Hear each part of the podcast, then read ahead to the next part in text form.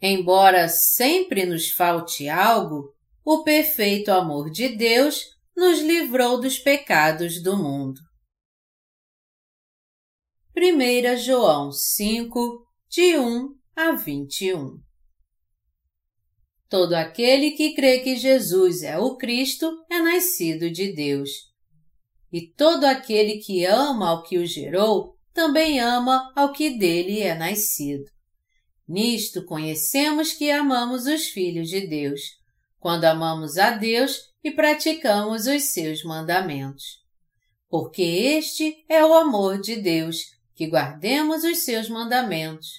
Ora, os seus mandamentos não são penosos, porque todo que é nascido de Deus vence o mundo. E esta é a vitória que vence o mundo, a nossa fé. Quem é o que vence o mundo, senão aquele que crê ser Jesus, o Filho de Deus? Este é aquele que veio por meio de água e sangue, Jesus Cristo. Não somente com água, mas também com a água e com o sangue. E o Espírito é o que dá testemunho, porque o Espírito é a verdade. Pois há três que dão testemunho, no céu, o Pai, a Palavra e o Espírito Santo. E estes três são um. E três são os que testificam na terra: o Espírito, a água e o sangue e os três são unânimes num só propósito. Se admitimos o testemunho dos homens, o testemunho de Deus é maior. Ora, este é o testemunho de Deus que ele dá acerca do seu Filho.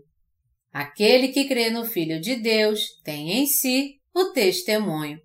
Aquele que não dá crédito a Deus o faz mentiroso, porque não crê no testemunho que Deus dá acerca do seu Filho. E o testemunho é este, que Deus nos deu a vida eterna, e esta vida está no seu Filho. Aquele que tem o Filho tem a vida. Aquele que não tem o Filho de Deus não tem a vida. Estas coisas vos escrevi a fim de saberdes que tendes a vida eterna a vós outros que credes em o nome do Filho de Deus. E esta é a confiança que temos para com Ele, que se pedirmos alguma coisa segundo a Sua vontade, Ele nos ouve. E se sabemos que Ele nos ouve quanto ao que lhe pedimos, estamos certos de que obtemos os pedidos que lhe temos feito. Se alguém vir a seu irmão cometer pecado não para a morte, pedirá e Deus lhe dará vida. Aos que não pecam para a morte. Há pecado para a morte, e por esse não digo que rogue. Toda injustiça é pecado, e há pecado não para a morte. Sabemos que todo aquele que é nascido de Deus não vive em pecado. Antes, aquele que nasceu de Deus o guarda, e o maligno não lhe toca. Sabemos que somos de Deus e que o mundo inteiro jaz no maligno. Também sabemos que o Filho de Deus é vindo e nos tem dado entendimento para reconhecermos o verdadeiro. E estamos no verdadeiro, em seu Filho, Jesus Cristo. Este é o verdadeiro Deus e a vida eterna. Filhinhos, guardai-vos dos ídolos. Nós precisamos saber que tipo de personalidade Deus possui. Se nós queremos falar sobre Deus, primeiro precisamos saber como é Deus. Para começarmos com um grande atributo de Deus, Ele é amor. Por isso, eu gostaria de me voltar para o amor de Deus e analisá-lo. O apóstolo João um dos doze discípulos de Jesus, escreveu as Epístolas de João. O principal tema que o apóstolo João lida nas suas epístolas é o amor de Deus. Falando de outra forma, a palavra em primeira, segunda e terceira João declara principalmente o amor de Deus. Deste modo, é impossível não falarmos do amor de Deus conforme pregamos a palavra em 1 João. Até mesmo o fato de termos sido libertos de todos os nossos pecados foi um ato do amor unilateral e incondicional de Deus por nós. Como eu tenho sempre enfatizado, o amor de Deus não tem nenhuma condição. O Senhor não nos amou nem nos libertou por causa da nossa beleza e qualidade. Nosso Senhor nos amou de maneira unilateral só porque nós parecíamos para Ele muito carentes e necessitados de amor. Nós não recebemos nossa salvação através da remissão de pecados por nenhum dos nossos esforços ou méritos ou qualidades, mas por sermos revestidos do amor unilateral de Deus. Nós fomos libertos de todos os pecados do mundo por crermos na verdade do Evangelho da Água e do Espírito, que é feito do amor de Deus. Vamos falar sobre a frase Deus é amor. O amor de Deus é absoluto, é incondicional, unilateral e fiel. É o amor da verdade. Segunda Tessalonicenses 2, 10. Existem alguns tipos de amor humano. O amor entre amigos e entre sexos opostos é um exemplo de amor humano.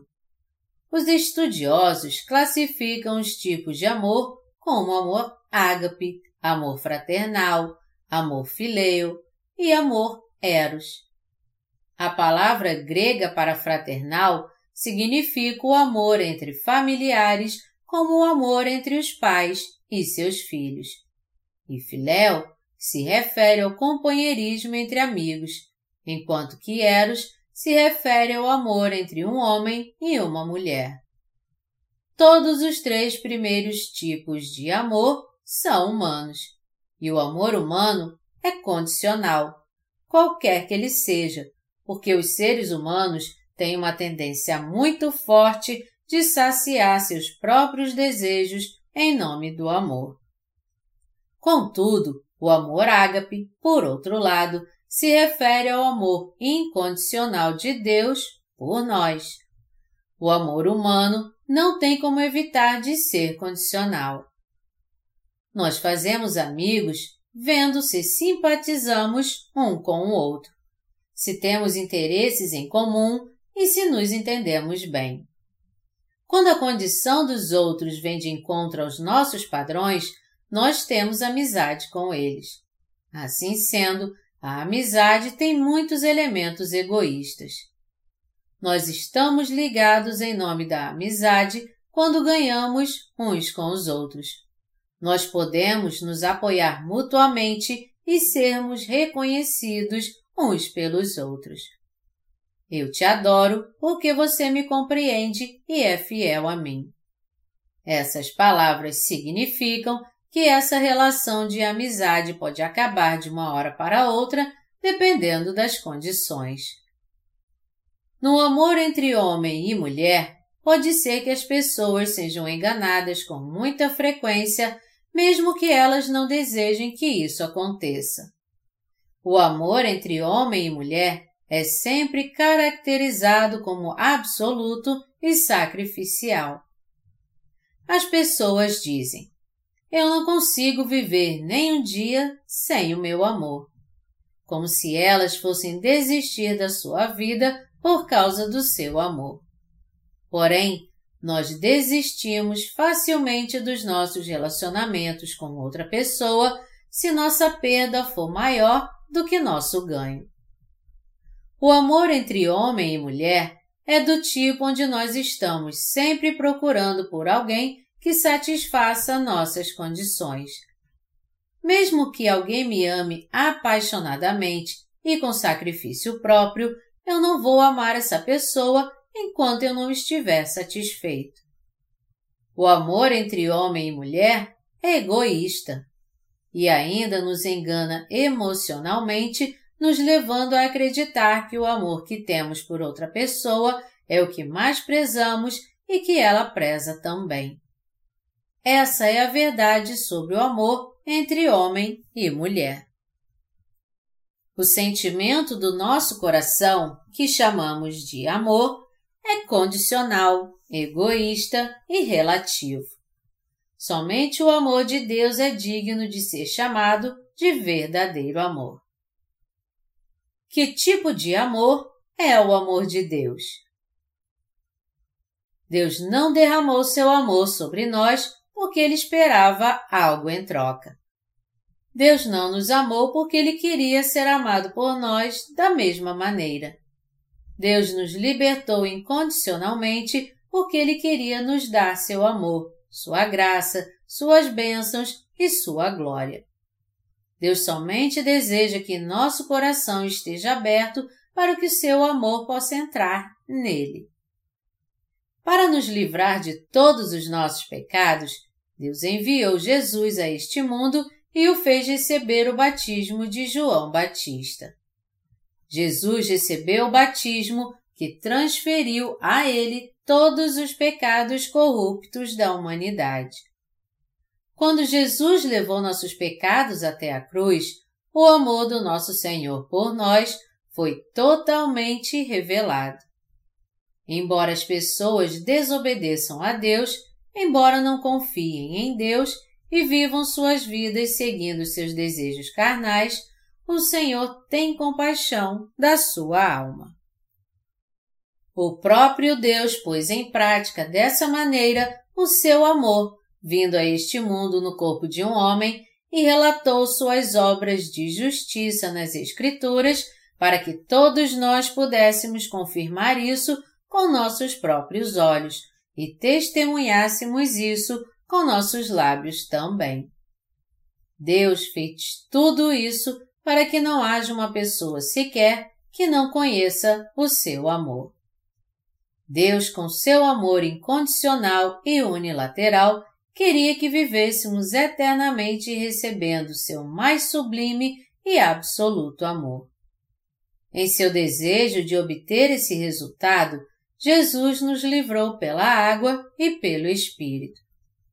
O Evangelho da Água e do Espírito é a salvação de Deus que não custa nada, o mais sublime e incondicional amor de Deus e a verdade da vida, que traz vida a todas as pessoas do mundo. Se houvesse alguma condição para o amor de Jesus, até essa condição estaria lá para o nosso benefício, a fim de vivermos uma vida cheia das bênçãos de Deus. Este é o amor de Jesus. Meus amados irmãos, é devido aos nossos próprios méritos que nós passamos a crer em Jesus Cristo como nosso Salvador e nos tornamos filhos de Deus? Deus nos amou porque o servimos bem com as nossas qualidades e fazemos coisas que Ele gosta? Esse não é o caso realmente. Se isso fosse verdade, nós que somos insuficientes e fracos em nossa carne, não mereceríamos o amor de Jesus. Ao contrário, haveria outros no mundo que são mais merecedores desse amor. Existe um ditado que diz que quem ama o feio, bonito lhe parece. Isso é como o amor de um pai que ama seu filho mesmo ele sendo bom ou não. E assim é o amor de Deus que nos libertou, que nos amou por causa do seu amor. E este também é o amor de Jesus, que é o fundamento mais essencial da nossa fé. O amor de Jesus é o alicerce e a estrutura da nossa fé. Nós edificamos nosso edifício da fé sobre o fundamento do amor absoluto, incondicional e unilateral de Jesus. No amor de Cristo, há verdadeira servidão, testemunho, louvor e oração. Se nós desistirmos do amor incondicional de Deus, que pela fé nos traz a salvação, todas as nossas obras e a nossa adoração ao Senhor não valerão de nada. Eu às vezes me pergunto, o que é mais importante para mim? O que há de mais digno na nossa congregação? E o que é mais valioso para os servos de Deus? O que está gravado em nosso coração que seria indescritível de tão precioso que é? É o Evangelho da Água e do Espírito que declara que Deus, no seu amor incondicional, nos adotou como seu povo. O Evangelho da Água e do Espírito, pelo qual Ele apagou todos os nossos pecados e nos adotou como seus filhos em seu amor unilateral por nós, se tornou a luz eternamente imutável em nosso coração. Mesmo que esqueçamos tudo mais, nós nunca esqueceríamos o amor de Jesus gravado em nossos corações, que nos livrou de todos os nossos pecados. O Evangelho da Água e do Espírito tem seu lugar garantido em nosso coração com o amor de Deus que nunca iremos esquecer. Isso também é verdade para você? Nada mais pode ter lugar em nossos corações. Na verdade, não importa se louvamos bem, oramos bem ou servimos bem ao Evangelho. A prioridade de tudo isso pode mudar de uma hora para outra. No entanto, o amor absoluto do nosso Senhor, pelo qual Ele nos libertou, deve ocupar o topo do nosso sistema de valores todo o tempo. A graça da salvação pela qual Jesus, em seu amor, nos libertou pela água, pelo sangue e pelo Espírito, preencheu completamente nosso coração. Por termos recebido nossa salvação totalmente através do amor de Jesus, não há lugar para orgulho e ostentação em nosso coração, mas apenas gratidão. O mandamento de Deus é que amemos uns aos outros. Na passagem das Escrituras que vimos aqui, o apóstolo João fala sobre o mandamento de Deus. Todo aquele que crê que Jesus é o Cristo é nascido de Deus, e todo aquele que ama ao que o gerou também ama ao que dele é nascido. Nisto conhecemos que amamos os filhos de Deus, quando amamos a Deus e praticamos os seus mandamentos. Porque este é o amor de Deus, que guardemos os seus mandamentos. Ora, os seus mandamentos não são penosos. 1 João 5, de 1 a 3. Essa passagem toda está nos falando do amor. Isto é, o mandamento de Deus para nós não é outro senão amar. Os mandamentos de Deus significam que nós devemos guardar diante de Deus.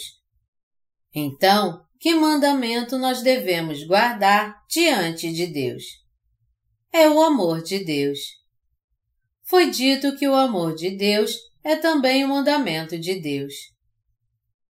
Depois que Jesus nos libertou, o mandamento que Jesus mais enfatizou é que nós amemos a Deus e as pessoas. Embora Nosso Senhor tenha dito muitas coisas depois de ter vindo a este mundo, todas essas coisas podem ser incluídas nessas duas formas de amar.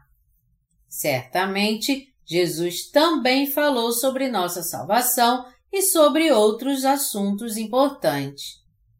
Todavia, ele ainda achou que o mais importante seria que os santos e os servos de Deus guardassem seus mandamentos, isto é, amar a Deus e as pessoas.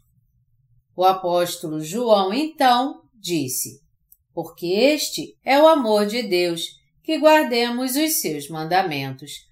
1 João 5, 3 Vamos ver mais detalhadamente os versículos bíblicos dos mandamentos, cujo aqueles que receberam a remissão de pecados devem guardar.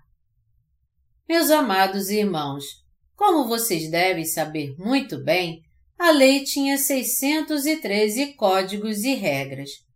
O resumo dos mandamentos mais essenciais desses 613 códigos e regras é os Dez Mandamentos.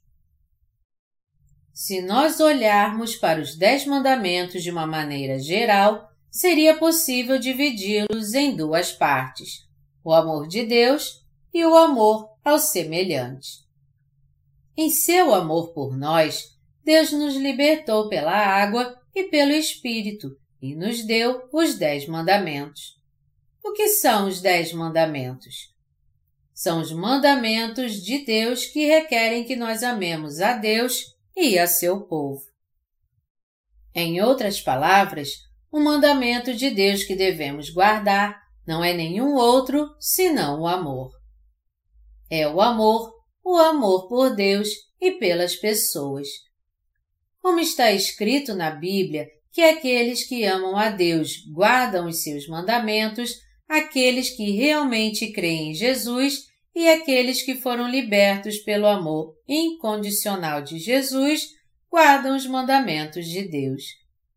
E eles nunca abandonam o mandamento de amar a Deus e as outras pessoas.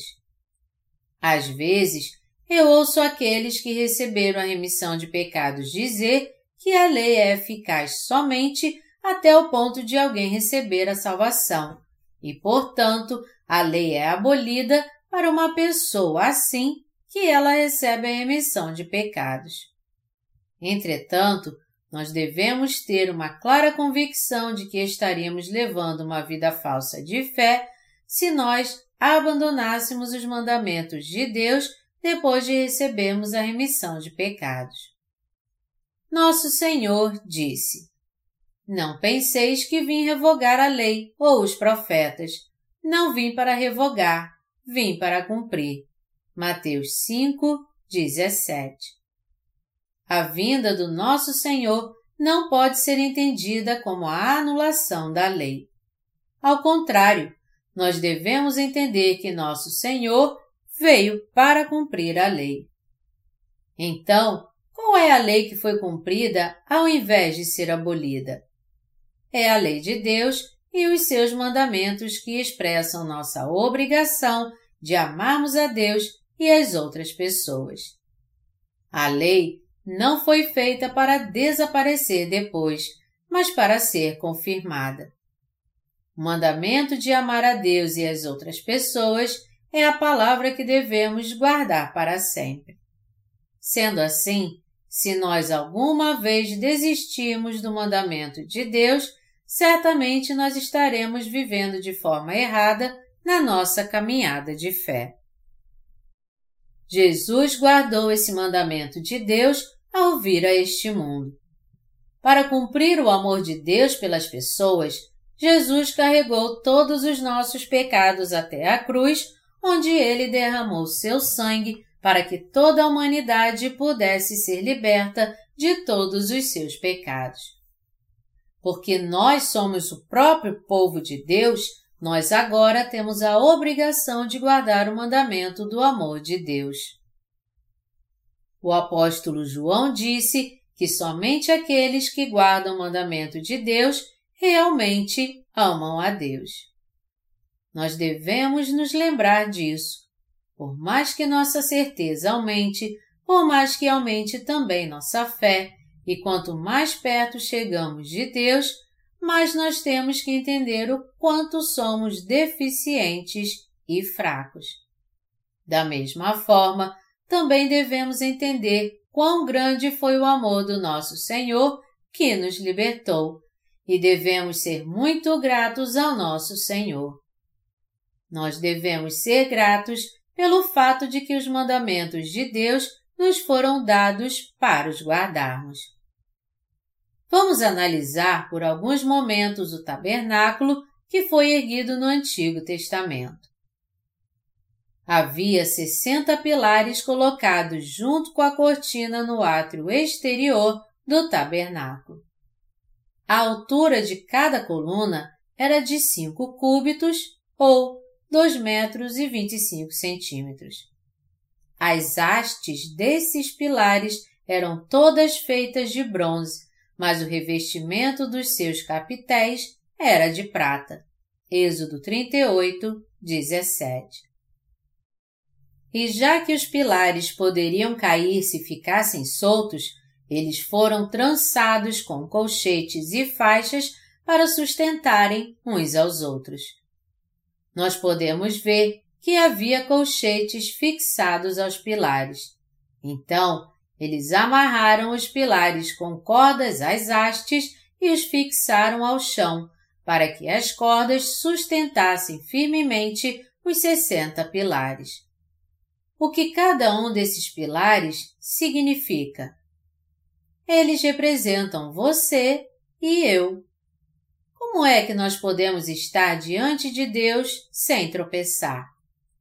Há coisas que são necessárias se quisermos ficar firmes e não vacilar diante de Deus. Na Bíblia, o bronze significa o juízo e a condenação de Deus. Um relato claro que afirma o uso do bronze é mostrado em Números 21, de 8 a 9. Foi quando Moisés levantou a serpente de bronze conforme Deus havia mandado e a colocou numa haste, e aconteceu que se uma serpente picasse alguém, quando ele olhava para a serpente de bronze, ele ficava vivo. Aqui, a serpente de bronze se refere ao nosso Senhor Jesus, que suportou toda a condenação da humanidade sendo pregado na cruz em nosso lugar. Nós somos pessoas que deveríamos receber de Deus um julgamento terrível por causa dos nossos pecados. Se não fosse pelo amor unilateral de Deus, nós teríamos recebido de Deus a condenação pelos nossos pecados. Uma vez que a humanidade pecou contra Deus, caindo no engano de Satanás, o diabo, nós não temos como evitar de estar na presença de Deus como grandes pecadores que deveriam ser julgados por Deus. Então, como é que nós podemos ficar firmes como os pilares do tabernáculo? Como é que cada um de nós pode permanecer como cidadão do reino de Deus? Nós podemos estar na presença de Deus porque Ele nos concedeu sua graça expiatória. Nós podemos estar diante de Deus nesse momento por causa do seu amor. Embora estivéssemos originalmente condenados por causa dos nossos pecados, nós podemos estar na presença de Deus com nossa fé agora, porque Ele nos deu a graça da salvação. Na Bíblia, a prata significa a graça de Deus. Quando nós refletimos sobre as barras da coluna de bronze que sustentavam os pilares e os colchetes das colunas que eram de prata, nós podemos ter a certeza de que a prata significa a graça da remissão de pecados. Nós deveríamos sofrer no fogo do inferno por causa dos nossos pecados. Nós deveríamos ter recebido o julgamento e a condenação de Deus por causa dos nossos pecados. Mas ao invés disso, Deus nos deu o dom da salvação.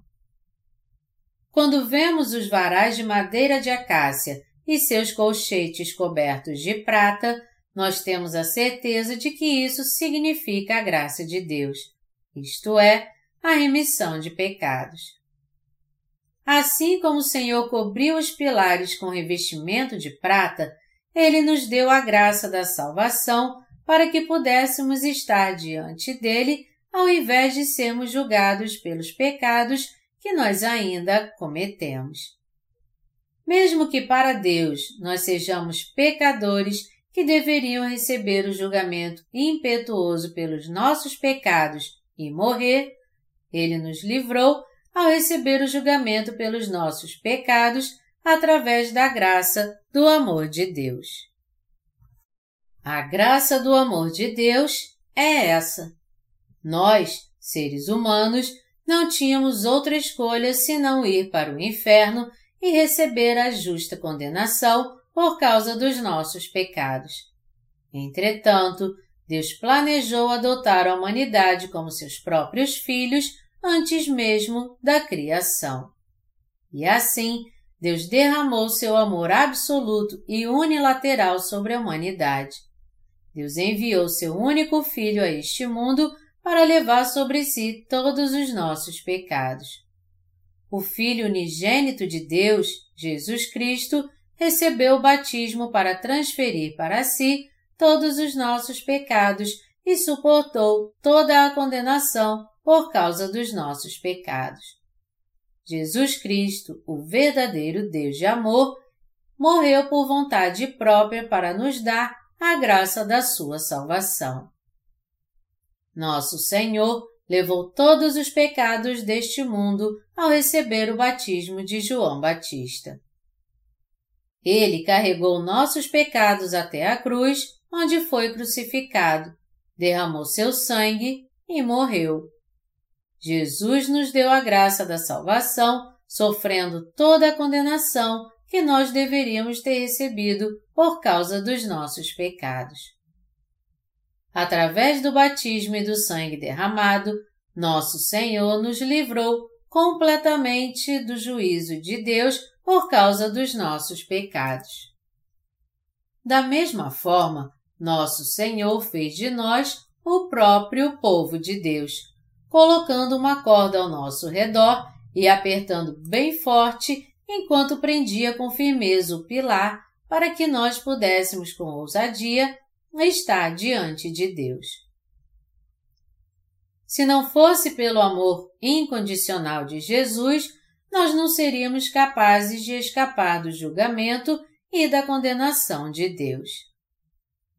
Você crê que o batismo de Jesus e a cruz são o que nos capacita para sermos revestidos com a salvação do seu amor? Deus, em seu amor incondicional, enviou seu único Filho a este mundo, transferindo todos os pecados da humanidade para Jesus através do batismo que ele recebeu no Rio Jordão. E fez com que Jesus recebesse a condenação pelos nossos pecados ao ser crucificado na cruz. Através do batismo e do sangue derramado, Deus fez dos pecadores nascidos de novo os justos que foram adotados por Ele como seu próprio povo, se eles somente crerem nessa verdade. Nós recebemos nossa salvação através desse amor incondicional de Deus.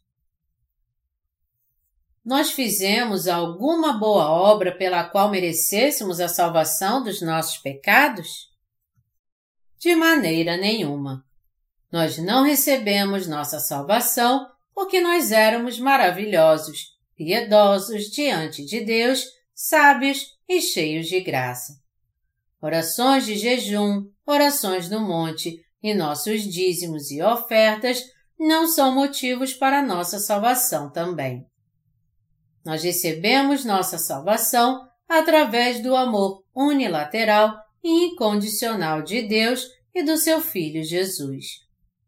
Nós recebemos a salvação de todos os nossos pecados ouvindo e crendo no Evangelho da Água e do Espírito de todo o coração. A verdade é que nós recebemos nossa salvação e nos tornamos filhos de Deus crendo no Evangelho da Água e do Espírito dado por Deus. Como então nós devemos viver, já que nos tornamos filhos de Deus através do seu amor incondicional? Como filhos de Deus, nós devemos crer e seguir a palavra de Deus. Nós devemos seguir a lei de Deus ao invés da lei deste mundo. Deus está nos chamando para amarmos os seus mandamentos e vivermos segundo eles como o seu povo que foi liberto de todos os pecados do mundo. Deus fala com os nascidos de novo. O apóstolo João está falando com os santos nascidos de novo nessa passagem das Escrituras aqui, que eles que guardam os mandamentos de Deus são aqueles que também amam a Deus. Porque este é o amor de Deus que guardemos os seus mandamentos. Ora, os seus mandamentos não são penosos. 1 João 5, 3. Meus amados irmãos, os mandamentos de Deus são penosos para vocês? Embora não tenhamos muito e sejamos deficientes de várias maneiras, nós temos o amor de Deus em nossos corações. Porque Deus nos amou primeiro, nós não temos como deixar de amá-lo. Porque Deus nos amou incondicionalmente, nós, que somos constrangidos por esse amor, temos que amar a Deus em nossos corações. Se nós não recebemos o amor de Deus, não podemos compartilhar o seu amor com confiança aos outros. Meus amados irmãos, temos que guardar os mandamentos de Deus. Guardar os mandamentos de Deus significa amar a Deus assim como os nossos semelhantes, nossos irmãos e até mesmo os servos de Deus. Não é tão difícil amar assim. Se nós realmente fomos libertos pelo seu amor incondicional, não deve haver nenhuma razão para que não compartilhemos este amor com os outros. Existe um ditado comum no mundo que diz: se você precisa de um motivo para amar, então isso não é amor.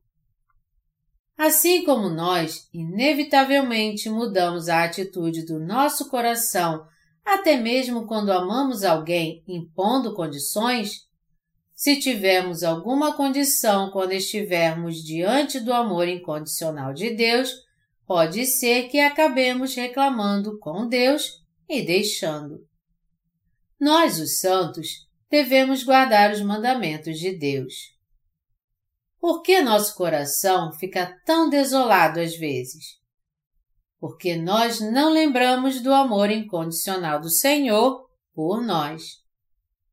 Porque nos esquecemos do fato de que nós recebemos nossa salvação pelo absoluto amor de Deus que nos cobriu totalmente. As pessoas dizem que aqueles que se apaixonam se tornam mais bonitos, que o mundo parece mais bonito para eles e que a alegria no seu coração cresce ainda mais. Se nosso coração está triste, mesmo depois de termos recebido a salvação de todos os nossos pecados, deve ser porque nós não nos apaixonamos perdidamente por Deus. Se olharmos ao nosso redor, Deus criou um ambiente para nos apaixonarmos de verdade e vivemos uma vida abundante e linda. Deus nos concedeu um amor gigante para que nós possamos amar a Deus, as outras almas e nossos irmãos. Por isso, nós agora somos capazes de amar com um coração pleno e carinhoso por causa do seu amor que nós já recebemos. Vocês também receberam o amor de Deus e se tornaram capazes de retribuir esse amor às pessoas. As pessoas que receberam a remissão de pecados por crerem no Evangelho da Água e do Espírito não têm pecado em seu coração e são capazes de amar todos ao seu redor porque seu próprio coração está cheio do amor de Deus. Deus nos disse para guardarmos seus mandamentos. Amados irmãos, existe alguém que conhece os mandamentos de Deus? Eu aposto que todos vocês conhecem o mandamento de Deus para amarmos a Deus e as outras pessoas. O certo é que amemos os servos de Deus e nossos irmãos como uma família em Cristo. É muito apropriado e lindo que um justo nascido de novo leve uma vida assim. Se nós não tivermos o amor de Deus, nós não temos praticamente nada. É por causa do amor de Deus que nós nos sacrificamos, suportamos e nos dedicamos a Ele assim como aos que amamos. Porque Deus nos ama, Ele às vezes nos disciplina, nos exorta e nos repreende. Tudo isso por amor. Eu digo a vocês claramente que os mandamentos de Deus não são penosos. O certo é que guardemos os mandamentos de Deus apesar das nossas deficiências, já que fomos libertos dos nossos pecados pela graça. Nosso esforço para viver assim é lindo. Se nós fôssemos bons nisso naturalmente, sem ter que fazer nenhum esforço, isso não seria tão bonito assim. Todavia, algo muito bonito para nós é quando tentamos guardar os mandamentos de Deus em cada passo de fé que damos, porque nós conhecemos o amor de Deus e queremos praticar esse mesmo amor. Quando Jesus recebeu o batismo, todos os nossos pecados foram transferidos para Ele. Toda a condenação acabou quando Jesus morreu na cruz. Jesus, de forma unilateral, levou todos os nossos pecados sobre si ao receber em nosso lugar o batismo e a condenação na cruz. Como esse amor é grandioso! Este grandioso amor de Deus veio a nós pela água e pelo sangue do nosso Senhor. Meus amados irmãos, vocês creem nisso? E o Espírito é o que dá testemunho, porque o Espírito é a verdade. E três são os que testificam na terra: o Espírito, a água e o sangue. E os três são unânimes num só propósito. 1 João 5, de 6 a 8. A água, o sangue e o Espírito Santo foram elementos essenciais que Deus enviou para a salvação dos pecadores.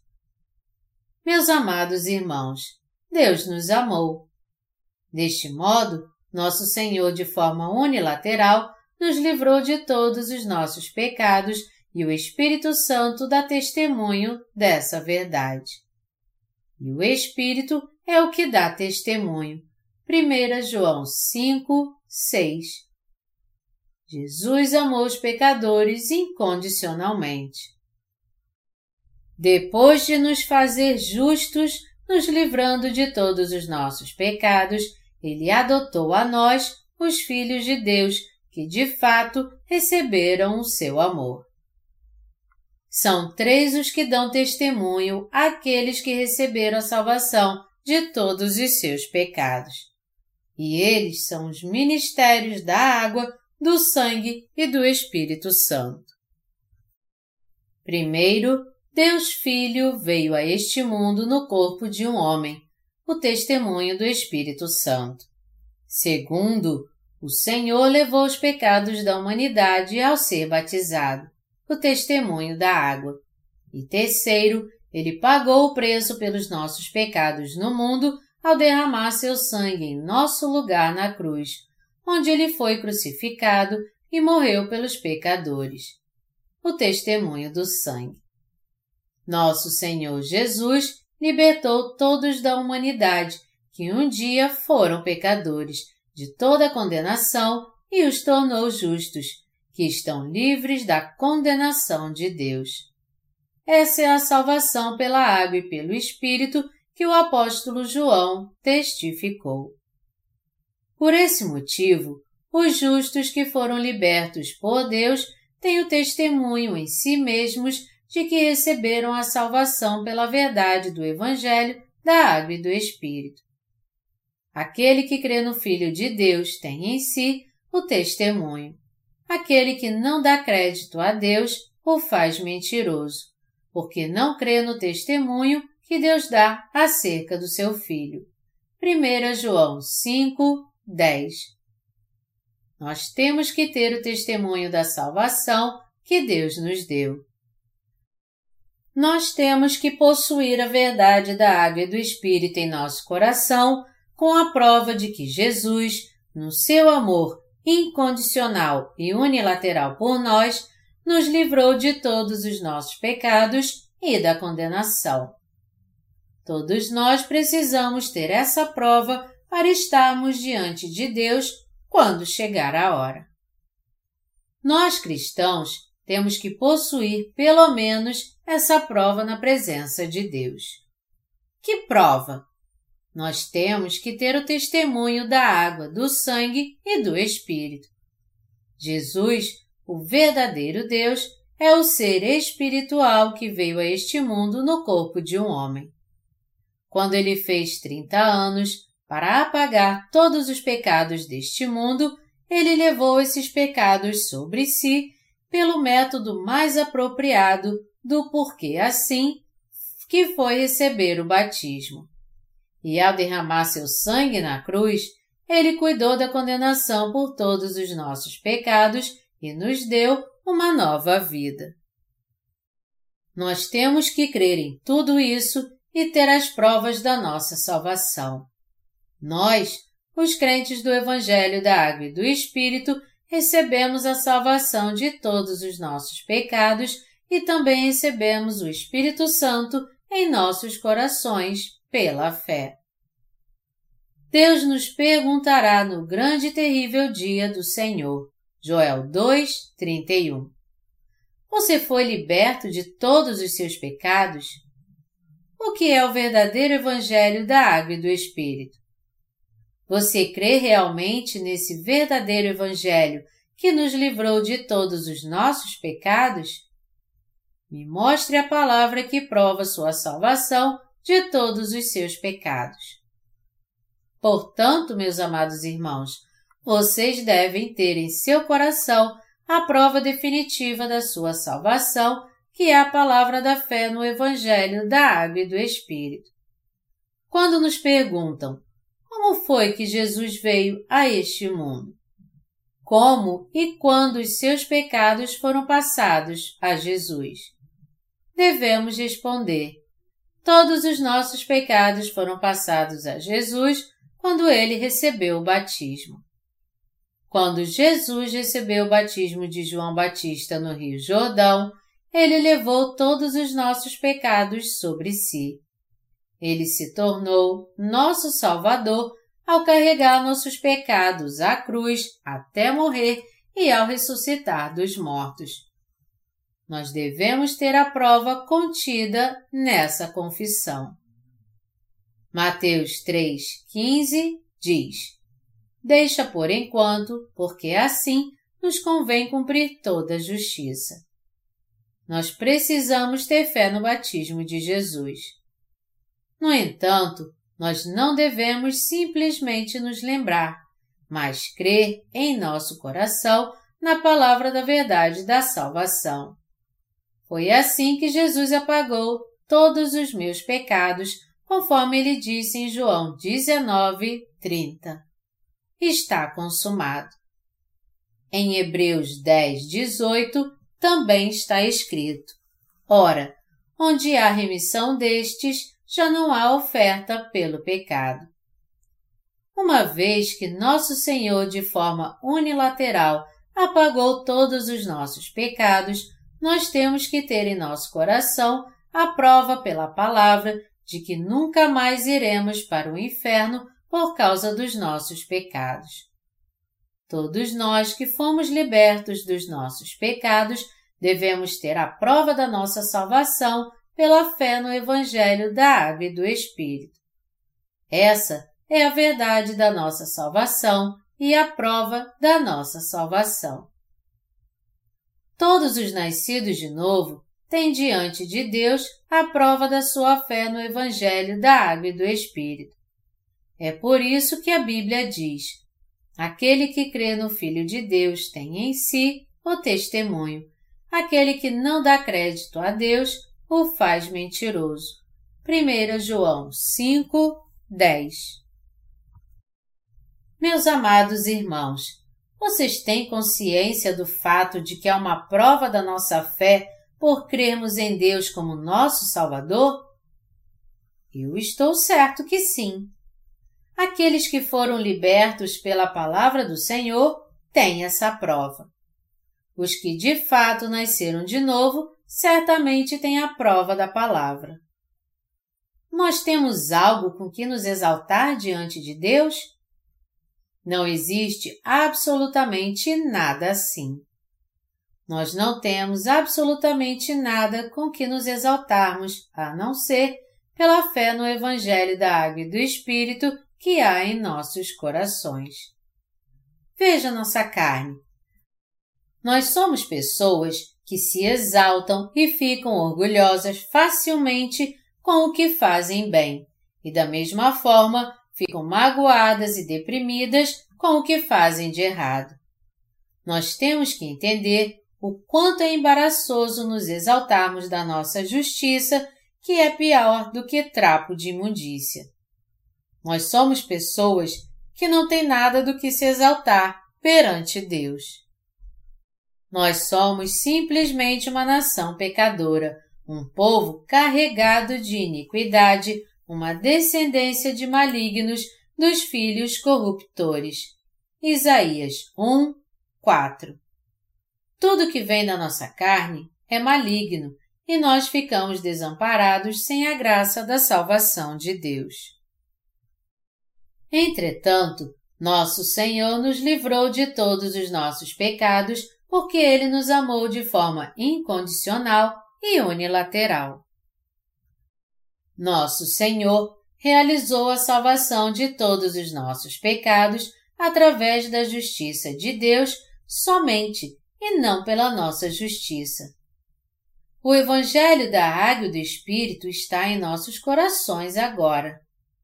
Foi o nosso Senhor que nos fez sem pecado e nos deu uma nova vida.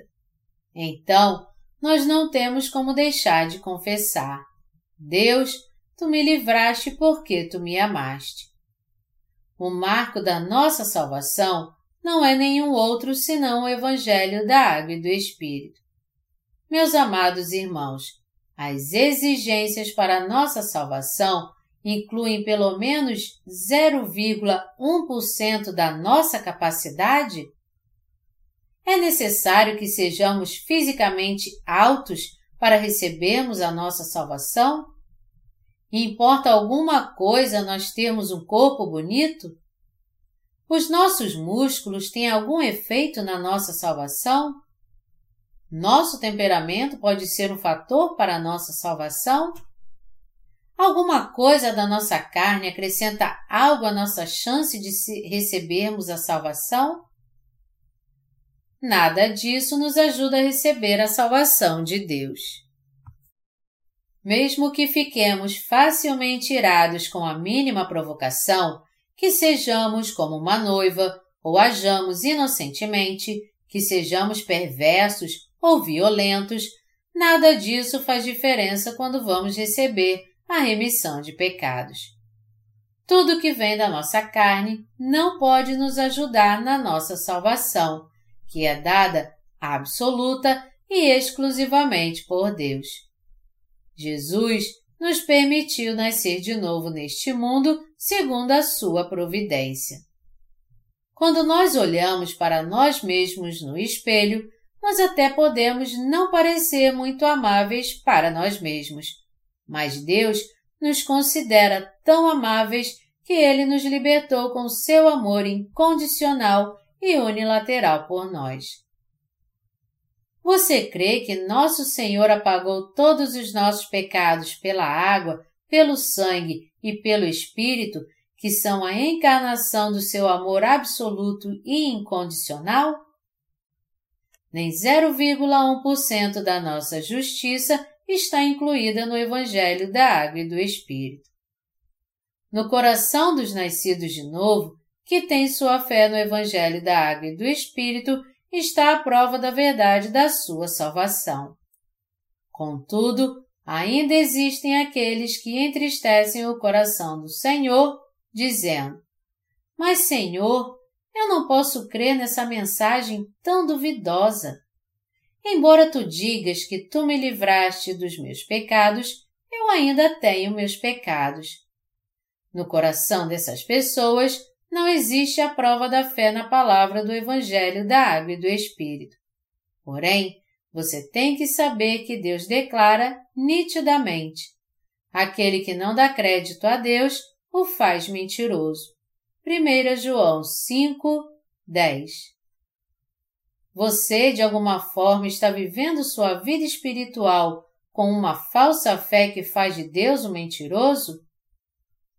Deus nos libertou pelo seu método da salvação através do seu amor incondicional que foi completado pela água, pelo sangue e pelo Espírito.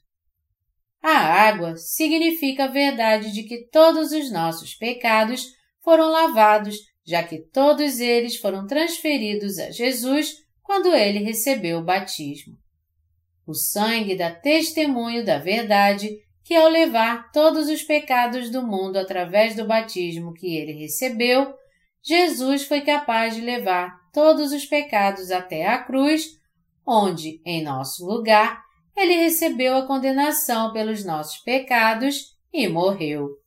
E o Espírito dá testemunho de que o Filho de Deus veio no corpo de um homem e de uma forma unilateral libertou toda a humanidade.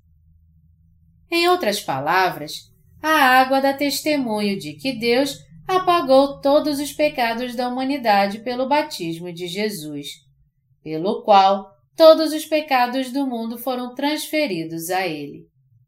O sangue dá testemunho de que quando Jesus morreu na cruz, todos os nossos pecados morreram com ele. E o Espírito Santo declara que Jesus se tornou nosso perfeito Salvador. Enquanto Deus dessa forma nos livrou completamente dos nossos pecados, aqueles que não creem totalmente em Deus estão fazendo uma grande confusão com sua fé, insistindo que ainda são pecadores.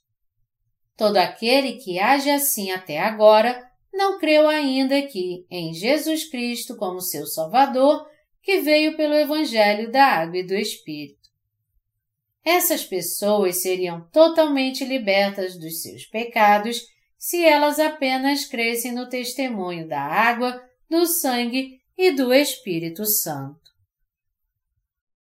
O Espírito Santo habita no coração das pessoas que creem no Evangelho da água, do sangue e do Espírito que tira todos os nossos pecados do passado, do presente e do futuro. E o próprio Espírito Santo dá testemunho de que nós não temos mais pecado. Aqueles que creem na verdade do Evangelho da Água e do Espírito não têm mais pecado o resto da sua vida. Nós não podemos receber a remissão total de pecados se deixamos de fora da nossa fé no Evangelho da Água, do Sangue e do Espírito um desses três. Mesmo assim, algumas pessoas não creem em todo o testemunho da água, do sangue e do Espírito, mas creem nele de forma seletiva, deixando de fora um dos três.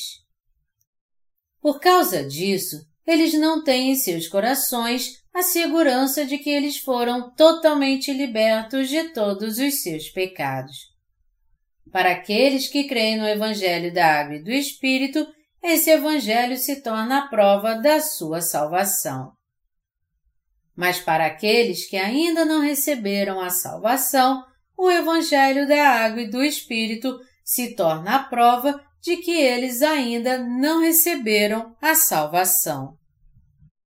Se você crê negligentemente deixando de fora algum desses três testemunhos, você com certeza então tem pecados em seu coração, e essa é uma prova concreta de que você ainda não recebeu a remissão de pecados. E seu coração vai ficar turbado porque ainda há pecado nele. Ao contrário, aqueles que foram realmente libertos de todos os seus pecados e têm liberdade em seu coração são aqueles que creem no Evangelho da água, do sangue e do Espírito. Jesus, de forma unilateral, apagou todos os nossos pecados, até mesmo os menores. Jesus não nos consultou antes, mas apagou de forma unilateral todos os nossos pecados. Só para que não fiquemos atrapalhados ao responder, dizendo: Por favor, não me pergunte, eu não sei responder isso. Jesus, de forma unilateral, nos livrou de todos os nossos pecados pelo seu próprio batismo da água, do sangue derramado na cruz e por ele ser o Espírito Sagrado. Meus amados irmãos, vocês creem nisso? O propósito pelo qual Nosso Senhor apagou todos os nossos pecados foi para que pudéssemos receber a vida eterna. Vocês devem crer nesse Evangelho da Água e do Espírito. Deus nos presenteou com a vida eterna. O apóstolo João está nos dizendo isso para que saibamos que temos a vida eterna. 1 João 5, 13. Ele deixou gravada essa palavra para que nós pudéssemos saber que temos a vida eterna que Deus nos deu. Meus amados irmãos em Cristo, para aqueles que receberam a salvação, há uma vida eterna nos céus. Meus amados irmãos, vocês entendem como é a vida eterna? Os justos brilham mais e mais até serem dia perfeito. Provérbios 4, 18. A vida eterna significa que nós nunca morreremos, mas viveremos para sempre.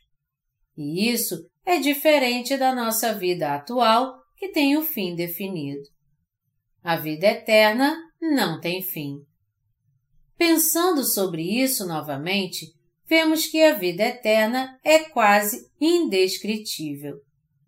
Porque nossos corpos ainda não são ressurretos, nós ainda vivemos neste mundo finito que é cheio de limites. Por isso, o conceito de viver eternamente sem conhecer a morte pode parecer tão irreal para nós. Não há outro jeito a não ser crer em Deus que nos presenteou com a vida eterna, porque ainda não desfrutamos da vida eterna. Eu tenho vivido por mais de 50 anos, mesmo assim, minha vida física parece tão pequena comparada à vida eterna. Todavia, na minha fé, eu já tenho a vida eterna. Quando uma pessoa morre neste mundo, ele está deixando esse corpo temporariamente. Isso não é uma morte eterna. A alma da pessoa ainda vai continuar viva e será julgada por Deus por causa dos seus pecados. Então nós nos encontraremos na encruzilhada entre a vida e a condenação eterna. Aqueles que nasceram de novo e foram completamente purificados por crerem no Evangelho da Água e do Espírito, receberão a bênção da vida eterna. Aqueles que não nasceram de novo e ainda têm pecados em seu coração passarão pela morte mais uma vez, sendo colocados sob o castigo do inferno, onde até mesmo o inseto não pode morrer. Deus fará ressuscitar novamente os nascidos de novo para a vida eterna. E como o próprio povo de Deus, eles viverão eternamente no reino dos céus.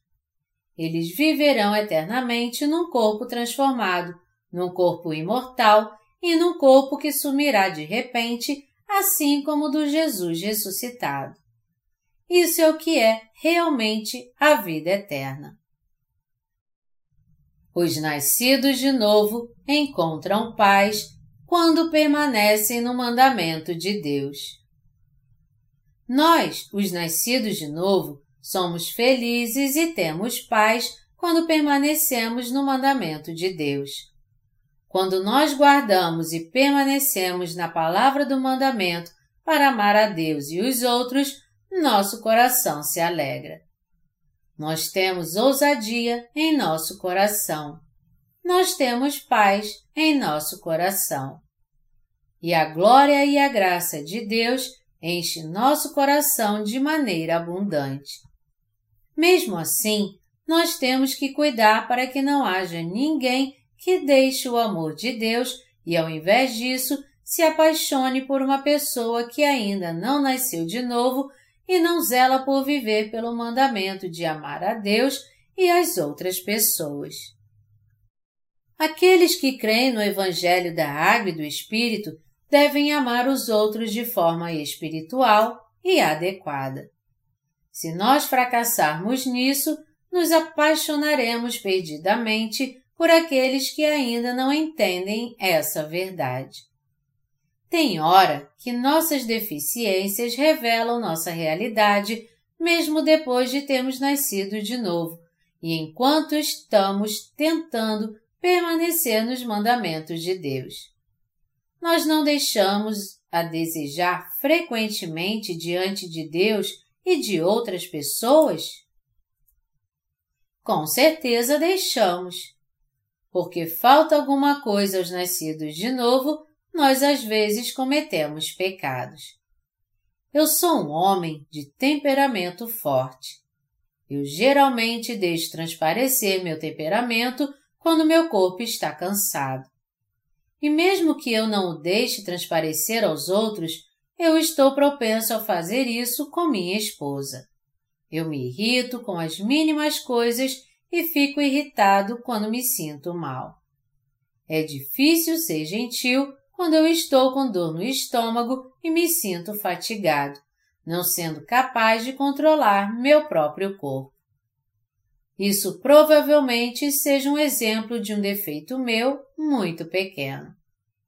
Há muitas outras coisas que meu corpo e minha consciência apontam como meus defeitos. Você deve estar dizendo: como é que pode um pastor fazer essas coisas? Na verdade, sempre que minha consciência dói, eu penso no batismo que Jesus recebeu e oro a Deus. Meu Senhor, me ajude a ter saúde para que eu possa anunciar o Evangelho da Água e do Espírito enquanto estou vivendo neste mundo. Mesmo sendo fraco, eu sei que eu tenho que viver para o Evangelho da Água e do Espírito e anunciá-lo no mundo todo. Ó oh, Senhor, eu creio que tu levaste todas as minhas falhas. Por eu crer que tu, meu Senhor, levaste meus pecados pelo batismo que tu recebeste, eu oro a ti agora por crer assim. Dessa forma, eu me aproximo do Rio Jordão com a minha fé no Evangelho da Água e do Espírito. Deixa por enquanto, porque assim nos convém cumprir toda a justiça. Mateus 3, 15. É sempre bom ler sobre o batismo que Jesus recebeu, pelo qual ele levou nossos pecados sobre si porque todos os pecados que incomodavam minha consciência foram transferidos a Jesus através da imposição de mãos de João Batista quando ele o batizou. Minha fé é encorajada a todo tempo quando eu leio essa passagem na Bíblia. Como se eu nunca tivesse me sentindo mal, eu digo logo: Querida, vamos jantar. Me desculpe por me irritar com você, está bem? Nós precisamos ir para o culto depois do jantar. Meus amados irmãos, eu espero que vocês entendam que esse batismo que Jesus recebeu é a salvação de Deus. Nós não podemos nos considerar justos se não for pelo batismo que Jesus recebeu. Assim como nós não poderíamos falar da condenação que foi anulada sem antes mencionar o sangue de Jesus derramado na cruz. O batismo que Jesus recebeu. Porque Jesus recebeu o batismo, nós podemos a qualquer hora nos aproximar de Deus com confiança. Porque Jesus recebeu o batismo, nós podemos permanecer firmes no reino de Deus com a consciência limpa, como os sessenta pilares que sustentavam o tabernáculo, declarando: Senhor, eu sou um justo, eu sou teu servo, eu sou um do seu próprio povo. Os santos são ousados em seu coração, porque eles creem no Senhor que os livrou de todos os seus pecados pela água e pelo Espírito. Porque Jesus levou sobre si todos os nossos pecados através do seu batismo, nós podemos viver com ousadia e orar a Deus com confiança. Nós recebemos essa ousadia pela nossa fé no Evangelho da Água e do Espírito. Muitas vezes nós recebemos respostas quando nós oramos. E nós podemos viver até hoje pela graça do nosso Senhor.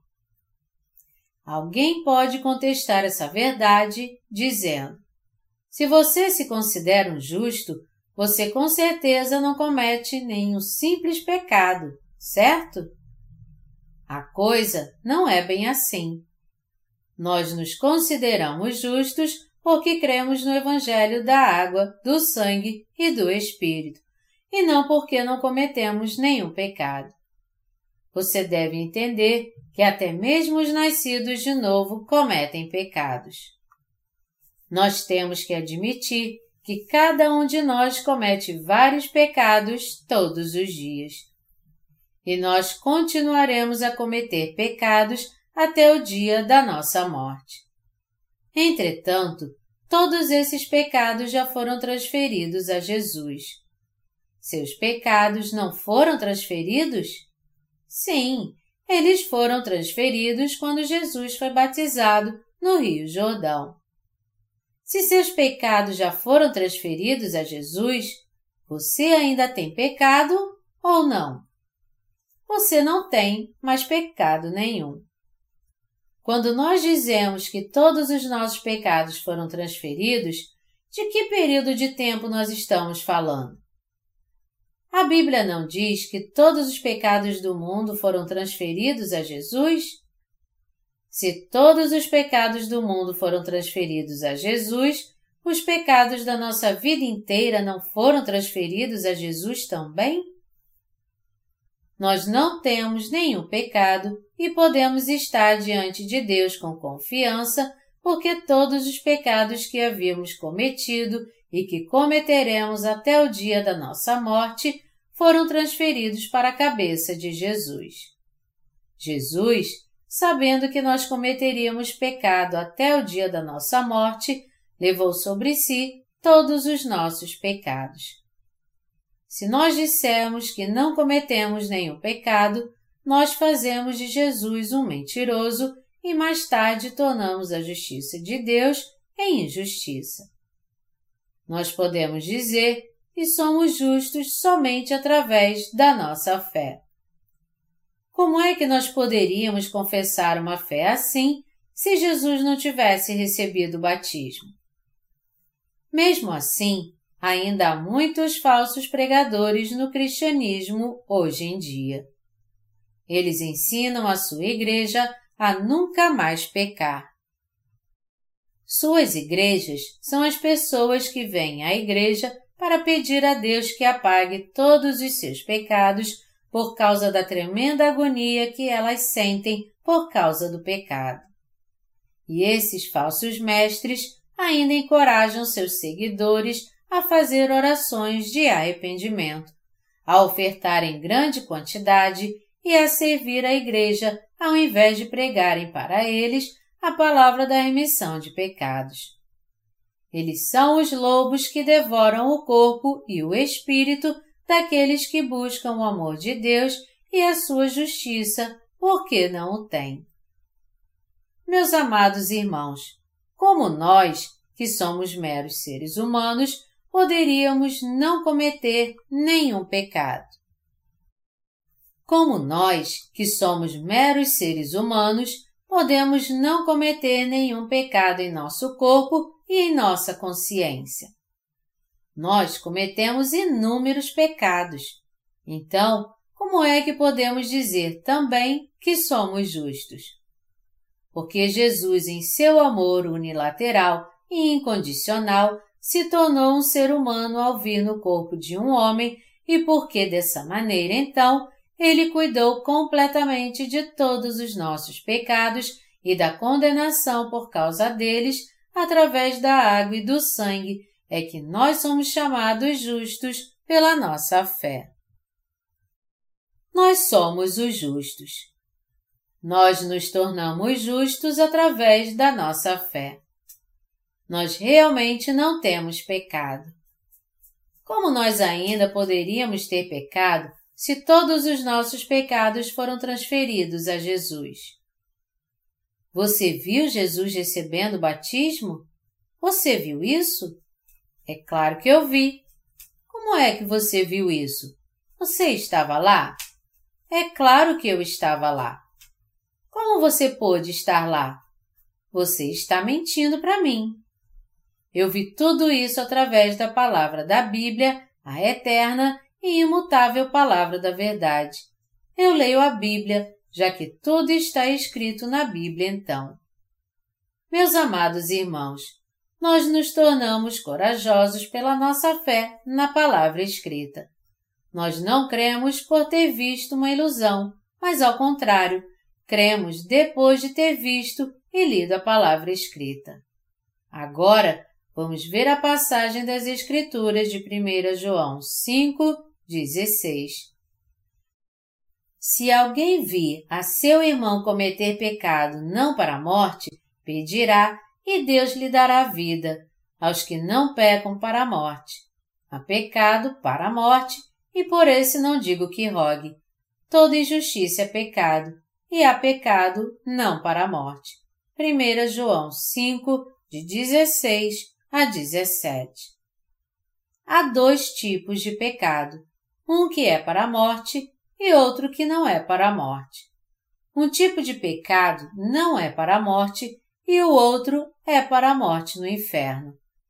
Todos os pecados que nós cometemos em nossa fraqueza foram apagados e não nos levarão mais ao inferno. Sendo assim, você sabe que pecados realmente levam à morte eterna? Não crê no Evangelho da Água e do Espírito, que é a encarnação do amor incondicional de Deus, é o pecado que merece a condenação eterna. Não crê no Evangelho da Água e do Espírito, que declara que Jesus veio a essa terra e apagou todos os nossos pecados incondicionalmente com seu batismo e com seu sangue derramado na cruz, é o pecado que é para a morte, isto é, o pecado que merece a condenação eterna. É isso que o apóstolo João está nos dizendo. Nos dias de hoje, há muitos cristãos nominais que não creem no batismo que Jesus recebeu. Muitos deles pensam que Jesus recebeu o batismo de João Batista porque ele queria mostrar sua humildade. Eles afirmam que as palavras de Jesus, você tem que me batizar de qualquer jeito, em resposta ao comentário de João Batista que disse, como eu ousaria batizá-lo? Não passa de uma expressão que mostra a humildade de Jesus. É de cortar o coração ouvir essas pessoas dizer essas palavras falsas e irreais de forma tão direta. Meus amados irmãos, vocês viram as palavras de Jesus? Deixa por agora, porque assim nos convém cumprir toda a justiça? A palavra toda justiça quer dizer perfeita integridade e equidade. E a palavra porque assim quer dizer pelo mesmo método da imposição de mãos relatado no Antigo Testamento. Essa passagem afirma que Jesus, ao receber o batismo de João Batista, apagou todos os pecados de toda a humanidade através desse método. Nosso Senhor declarou através dessa passagem: Eu apaguei todos os seus pecados e os fiz justos. Eu fiz isso por meio do batismo que recebi de João Batista. Agora, todo aquele que crê nessa verdade receberá a salvação completa. Esse é o Evangelho da Água e do Espírito. Você entende agora o Evangelho da Água e do Espírito?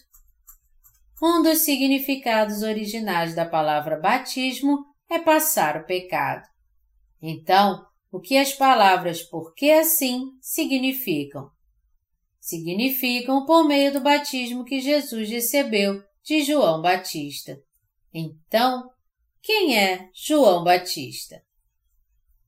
Está escrito em Mateus 11, 11 que, entre os nascidos de mulher, ninguém apareceu maior do que João Batista. João Batista não é outro senão representante de toda a humanidade. E ele também é um dos descendentes de Arão, o sumo sacerdote, Lucas 1, 5 e 1 Crônicas 24, 10. João Batista, que batizou Jesus, era realmente o sumo sacerdote, que, como representante de toda a humanidade, transferiu todos os nossos pecados para Jesus. O que então Jesus quis fazer quando recebeu o batismo de João Batista? Ele quis mostrar ao mundo toda a sua humildade?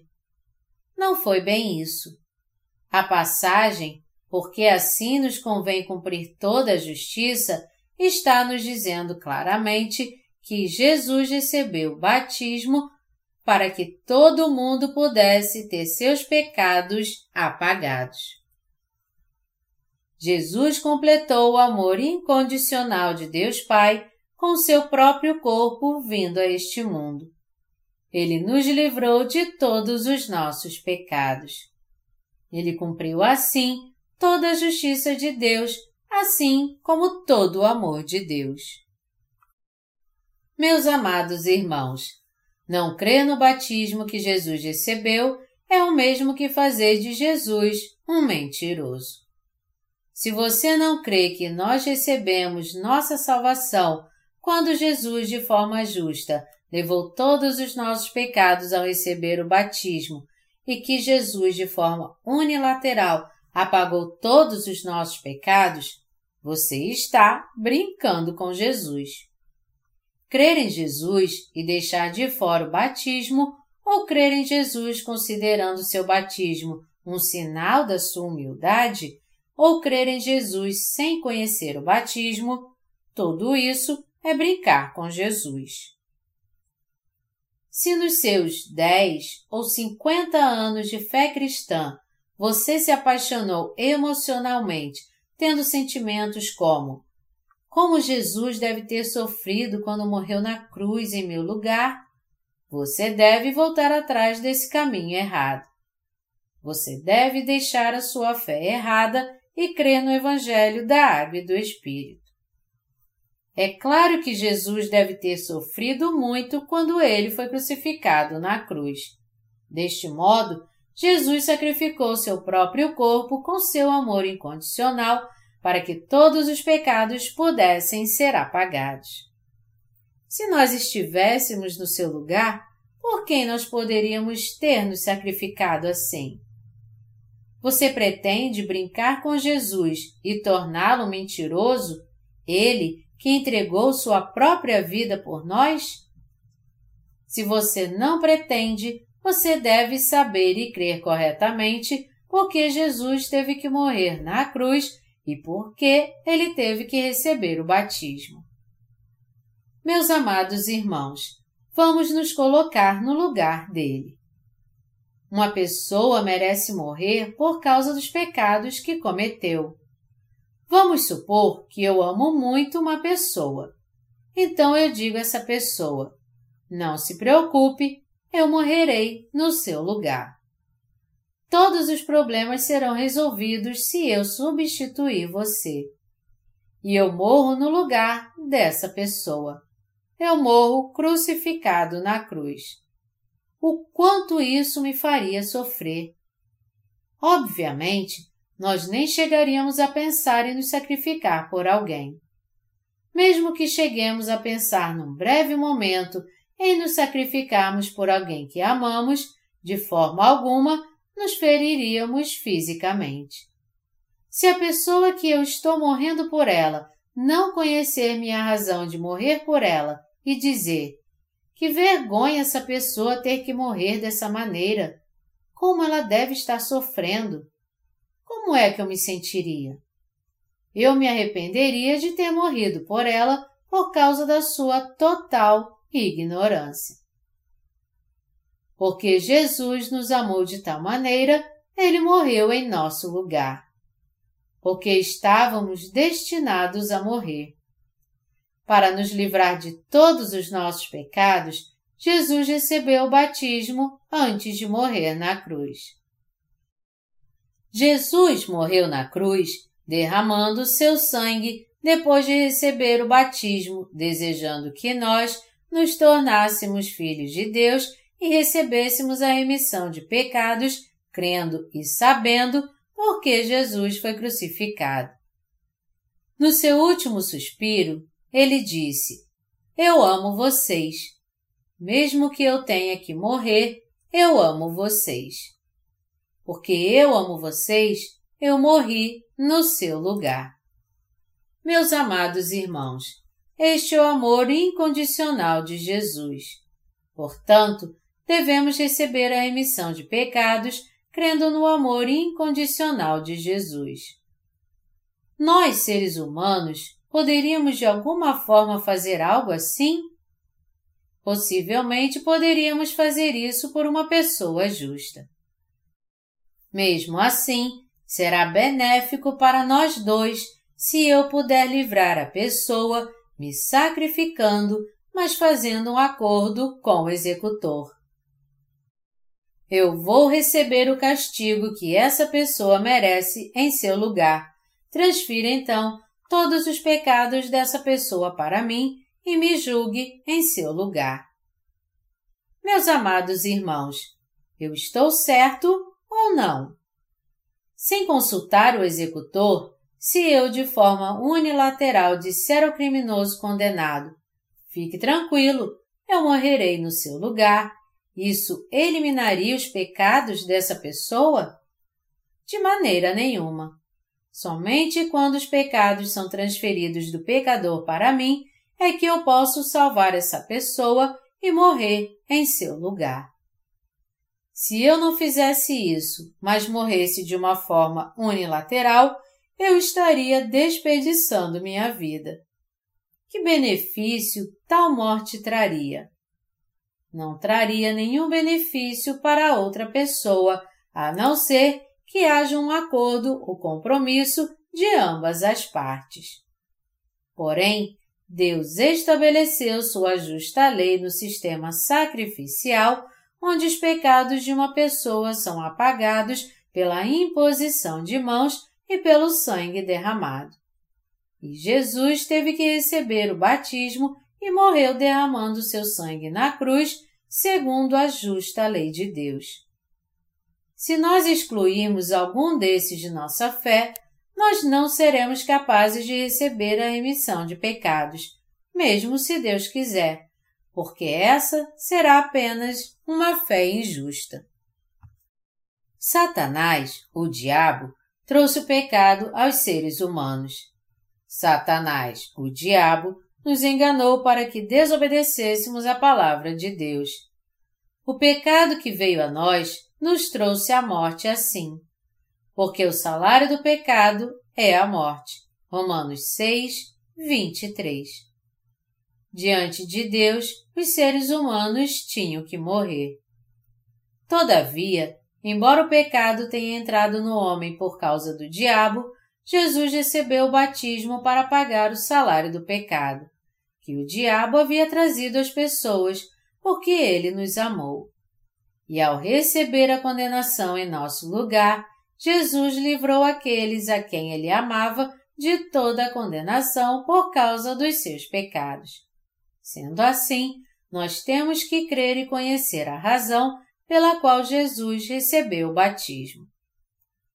Meus amados irmãos, por que Jesus recebeu o batismo? ele recebeu o batismo para levar sobre si os nossos pecados. Porque Jesus morreu na cruz derramando seu sangue. Jesus morreu crucificado na cruz para que ele pudesse receber toda a condenação pelos nossos pecados em nosso lugar. Meus amados irmãos em Cristo, vocês creem nisso? nós fomos libertos pela água, pelo sangue e pelo Espírito Santo. Nós temos que crer que Deus nos livrou de todos os nossos pecados ao fazer essas duas coisas. Alguns cristãos ainda insistem. Eu creio somente na cruz e não creio no batismo que Jesus recebeu.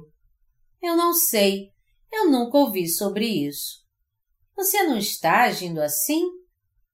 Nós não devemos crer em nada sem ter o discernimento do verdadeiro Evangelho.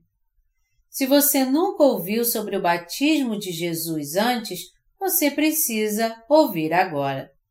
Ouça e creia agora e receba a sua salvação.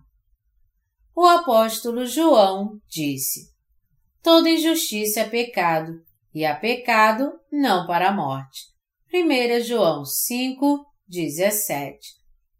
Toda injustiça é pecado. Todo erro é pecado. Olhe para as suas próprias mãos. Quando nós fazemos boas e belas obras, damos testemunho e usamos nossas mãos para ajudar. Nossas mãos são boas. Mas quando ferimos as pessoas e fazemos obras más com nossas mãos, elas são simplesmente instrumentos do pecado. Ainda assim, as Escrituras dizem que há pecado que não é para a morte. Como pode um pecado não ser para a morte? Porque Deus já levou todos os nossos pecados pelo seu amor a pecados que não são para a morte. O único pecado que é para a morte é o pecado de não crer na salvação de Jesus que foi realizada pela água, pelo sangue e pelo Espírito Santo. Não crer que Jesus levou todos os nossos pecados quando recebeu o batismo e não crer que Jesus recebeu toda a condenação pelos nossos pecados quando ele morreu na cruz são os pecados que levam os pecadores à morte. Todas as iniquidades que nós cometemos em nossa mente e na nossa carne são pecados para Deus. Porém, esses pecados não são para a morte, porque o Senhor já levou todos esses pecados do mundo através do seu batismo. Depois de receber o batismo, João Batista testificou sobre ele. Eis o Cordeiro de Deus que tira o pecado do mundo. João 1, 29. Os pecados que nós cometemos em nosso corpo, que cometemos no nosso coração e que pesam em nossa consciência, Jesus cuidou de todos esses pecados do mundo quando ele recebeu o batismo no Rio Jordão. Jesus, dessa forma, levou todos os nossos pecados ao receber o batismo e carregou todos os nossos pecados até morrer na cruz, onde sua vida terrena teve fim aos 33 anos. Jesus disse as palavras: Está consumado, quando ele morreu. E ele acabou mesmo com toda a condenação pelos nossos pecados. Deste modo, Jesus nos livrou de todos os nossos pecados pela água e pelo sangue. Meus amados irmãos, vocês não devem cometer pecados que são para a morte. Existe alguém pensando, por que existe pecado em mim se eu creio em Jesus? Isso é estranho, muito estranho. Por que haveria pecado em mim se eu creio? O que esses crentes estão dizendo é que eles não sabem por que há pecados em seu coração, já que eles creem corretamente, tentam viver pela palavra e fazem muitas orações de arrependimento. É porque eles não conheceram nem creram na razão pela qual Jesus recebeu o batismo. Quando alguém crê em Jesus como seu Senhor e Salvador pessoal, o mais importante é que ele conheça e creia no batismo que Jesus recebeu. A remissão de pecados sem o batismo de Jesus é como um cachorro quente sem a salsicha. O Evangelho sem o batismo é como um relógio sem os seus ponteiros. A salvação sem o batismo é como uma cabeça sem cérebro. Meus amados irmãos, vocês estão me entendendo? O pecado que não qualifica a pessoa a receber a remissão de pecados e assim a leva para o inferno é o pecado de não crer no batismo, na cruz e na ressurreição de Jesus como um todo. Não há nada que eu esteja dizendo a vocês por mim mesmo, mas pelo que diz a palavra de Deus. 1 João 5,18 diz: Sabemos que todo aquele que é nascido de Deus não vive em pecado. Antes, aquele que nasceu de Deus o guarda e o maligno não lhe toca. Está escrito que aqueles que receberam a salvação e nasceram de Deus não cometem nenhum pecado. Nós que nascemos de novo somos incapazes de cometer algum tipo de pecado. Qual pecado? Isso significa que nós não podemos negar a salvação de todos os nossos pecados que Jesus cumpriu pela água e pelo sangue. Você está entendendo? Nós não podemos negar o Evangelho da água e do Espírito. Se você cometer algum pecado depois de ter recebido a remissão de pecados, é totalmente culpa sua, mas a salvação que Jesus te concedeu não pode ser anulada por causa disso. Se nós cometemos alguns pecados em nosso corpo e nos nossos pensamentos enquanto estamos vivendo na carne ainda, eles acontecem por causa das nossas deficiências e não há nada de errado com o Evangelho da água, do sangue e do Espírito. Nós podemos cuidar desses pecados a qualquer hora, basta que nos aproximemos do Rio Jordão com nossa fé. Satanás, o diabo, nos provoca e nos tenta frequentemente, enquanto estamos vivendo na carne neste mundo. Embora nós nunca nos entreguemos completamente a essas tentações, às vezes chegamos perto. Se nós dissermos, eu não deveria, eu realmente não deveria, nós já caímos em tentação e já cometemos pecado no coração. Então, essas coisas pesam na nossa consciência. Vocês estão entendendo? No entanto, nosso Senhor que habita em nós nos protege. Ei, você, você não é um justo? Você tem algum pecado ou não? Eu não tenho nenhum pecado, Senhor. Então por que você está hesitando tanto? Senhor, eu estou fazendo isso porque sou fraco. Mesmo assim, eu não sou seu Senhor e Salvador? Por que você está tão cabisbaixo? Não fique assim. O que falta para você, já que eu me tornei seu Senhor e Salvador? Falta alguma coisa à minha salvação, embora eu a tenha realizado com meu amor incondicional por você? Não, Senhor, de maneira alguma. Tenha bom ânimo então. Nosso Senhor está nos dando um tapinha nas costas para nos animar e está nos protegendo. Sendo assim, como é que o maligno ousaria sequer tocar em nós? A Bíblia diz: e o maligno não lhe toca. 1 João 5, 18. Meus amados irmãos, o maligno não pode tocar realmente naqueles que são nascidos de novo pela água, pelo sangue e pelo Espírito Santo, como era o apóstolo João.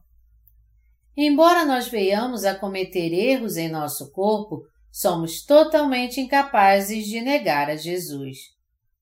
Nós não podemos negar a salvação que Jesus nos concedeu, que foi realizada com o seu amor incondicional pela água e pelo sangue. Nós não podemos negar o fato de que nos tornamos filhos de Deus. Nós não podemos dizer e nos tornamos novamente pecadores. Isso é certo. Nós podemos ser deficientes como as pessoas são deficientes, mas Jesus nunca pode ser deficiente. Porque nosso perfeito Senhor está nos protegendo, o maligno não ousa nos tocar. Portanto, todo aquele que corrompe esse Evangelho tem um problema em sua fé no batismo que Jesus recebeu. Se uma pessoa tem um problema em sua fé no batismo, ele sem perceber está exaltando suas obras e sua própria justiça. Ele tenta se apegar a um ou outro versículo que ele considera mais importante. Não é assim que é a verdadeira fé. Quando temos a verdadeira fé no batismo, não tem importância alguma nos apegarmos a versículos específicos das Escrituras. E embora sejamos fracos, a salvação que nós recebemos é perfeita. Meus amados irmãos, o amor de Jesus é incondicional, fiel e perfeito. Pelo amor unilateral, misericordioso e absoluto do nosso Senhor, fomos libertos de todos os nossos pecados. A salvação que você e eu recebemos não é insuficiente, mas ao contrário, é perfeita. Porque Jesus nos amou de forma unilateral, ele fez de nós o próprio povo de Deus. E assim, nossa salvação foi realizada. Ele habita em nós na pessoa do Espírito Santo. Pelo Espírito Santo, ele nos faz entender o significado da Bíblia. O Espírito Santo se tornou nosso mestre que esclarece tudo para nós e o Espírito Santo está nos guiando. Eu me sinto fortalecido pela forma que o Espírito Santo nos ensina como nosso Mestre. 1 João 5,19 diz: Sabemos que somos de Deus e que o mundo inteiro jaz no maligno. Há dois tipos de pessoas que praticam sua fé: aqueles que pertencem a Deus e aqueles que pertencem ao mundo. Aqueles que creem no budismo, no cristianismo ou em outra coisa são as pessoas que praticam a religião e podem ser divididas nessas duas categorias. Da mesma forma, até mesmo os cristãos podem ser divididos nessas duas categorias. As pessoas que pertencem a Deus e as outras que pertencem ao mundo. As pessoas que pertencem ao mundo pertencem ao diabo. As pessoas que pertencem a Deus receberam a remissão de pecados crendo na água, no sangue e no Espírito Santo, que são a expressão do amor incondicional de Deus. Elas vivem alegremente, apesar de serem fracas, porque elas são gratas pelo dom gratuito da salvação de Deus.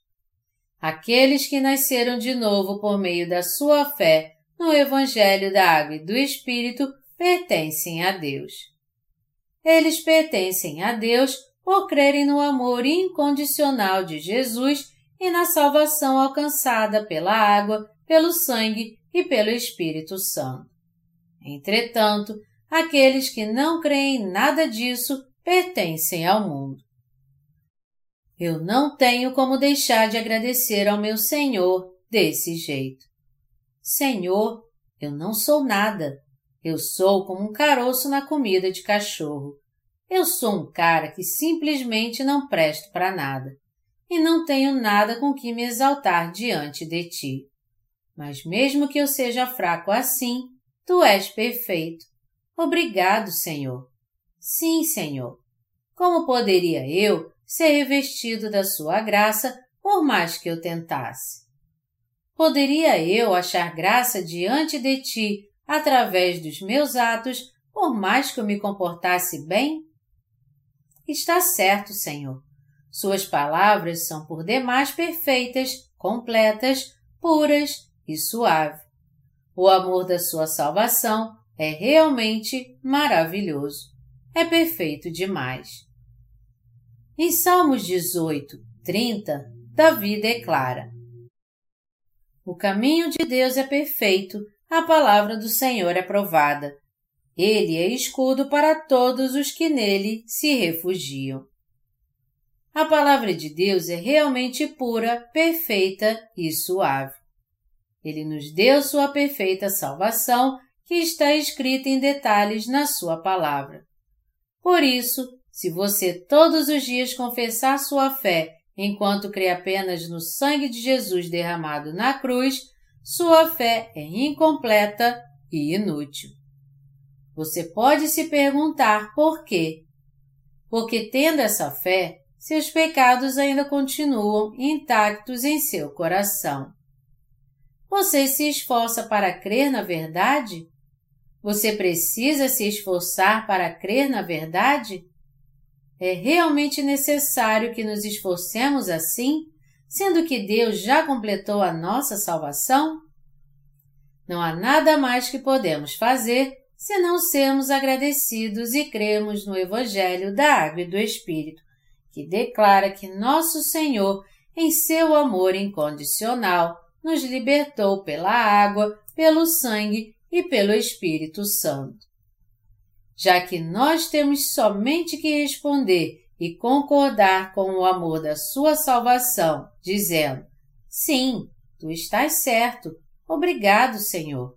Eu gosto demais do teu amor. Amém. Isso é muito claro e simples. 1 João 5, de 20 a 21, afirma: Também sabemos que o Filho de Deus é vindo e nos tem dado entendimento para reconhecermos o verdadeiro. E estamos no verdadeiro, em seu Filho, Jesus Cristo. Este é o verdadeiro Deus e a vida eterna. Filhinhos, guardai-vos dos ídolos. Meus amados irmãos, nós nos tornamos filhos de Deus e o povo que pertence a Deus pela nossa fé na salvação dada pelo Senhor, que foi realizada através do Evangelho da água, do sangue e do Espírito.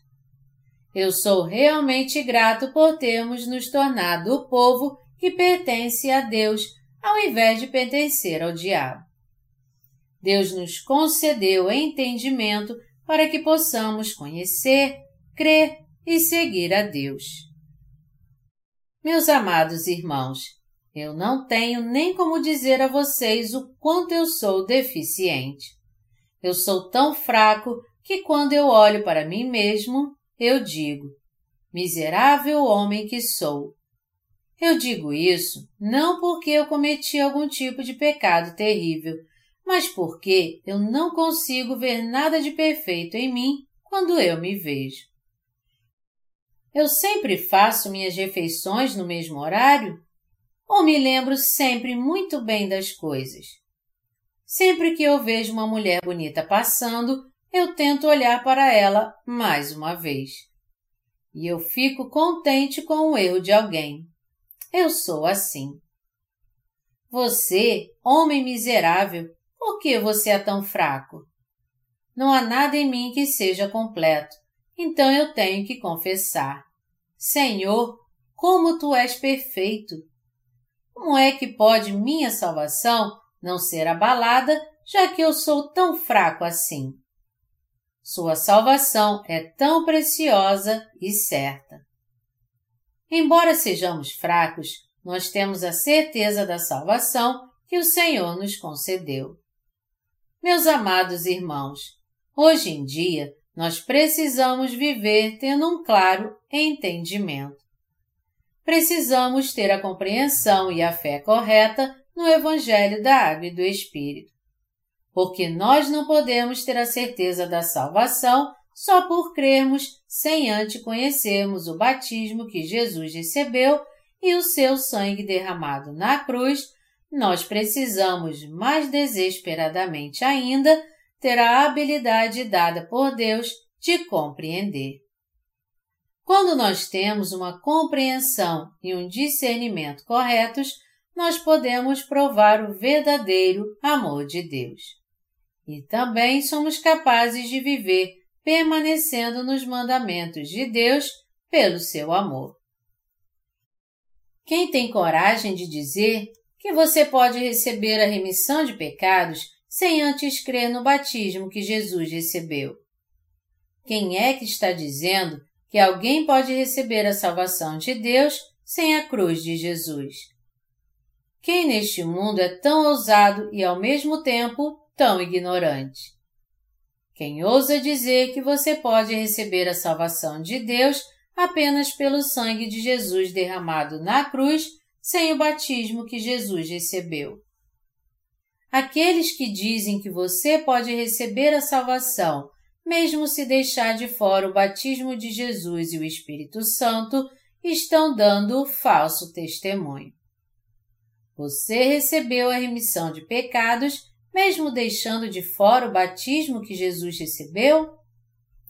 Aqueles que têm certeza da sua salvação, apesar de deixar de fora o batismo que Jesus recebeu, estão enganando a si mesmos. Deus não reconhecerá a fé dessas pessoas.